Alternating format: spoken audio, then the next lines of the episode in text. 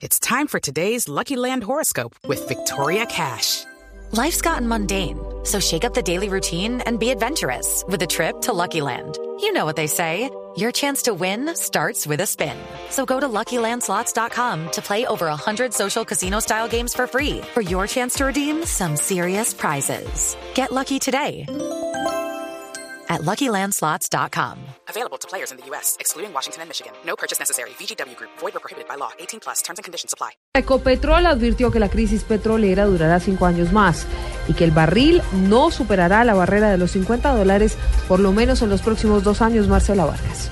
La crisis del sector petrolero durará cinco años más, así lo advirtió el presidente de Ecopetrol, Juan Carlos Echeverry, quien aseguró que en los próximos dos años no va a haber un barril superior a los 50 dólares. ¿Qué va a pasar con el precio del petróleo? Yo no creo que vaya a fluctuar por encima de 50, de 50 dólares por barril hacia adelante. Se va a mantener entre 30 y 50 dólares por barril en esos cuatro años. Por lo menos yo estoy preparando a Ecopetrol para eso. Y pues así el mensaje un poco frente al ministerio. Es Colombia, pero pues el mundo petrolero, todos los países que dependemos del petróleo, tenemos que prepararnos para un nuevo equilibrio petrolero mucho más severo del que vivimos los últimos 10 años. Echeverry agregó que la reforma tributaria que se presentará en el segundo semestre es un eslabón más para poder tapar el hueco que ha dejado la crisis petrolera que enfrenta el país. Marcela Vargas, Blue Radio.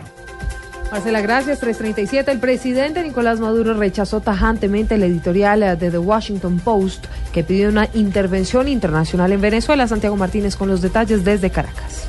Para el jefe de Estado venezolano, el diario The Washington Post es un vocero de las políticas del Pentágono. Nicolás Maduro sostuvo que el editorial del diario este miércoles, donde afirma que Venezuela requiere de la atención de la región, es un claro llamado a la intervención. Hoy el Washington Post llama a una intervención desesperada para controlar a Venezuela.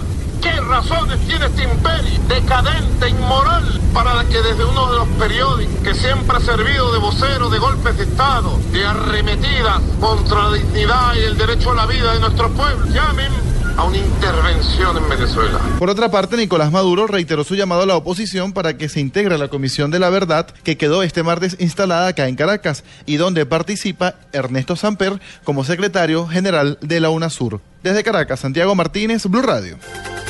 Santiago, gracias. 338. Los bomberos atienden a esta hora en Bogotá a dos trabajadores que cayeron de una torre de comunicación en la clínica San Diego, ubicada en la localidad de Teusaquillo. Los dos hombres no presentarían signos vitales.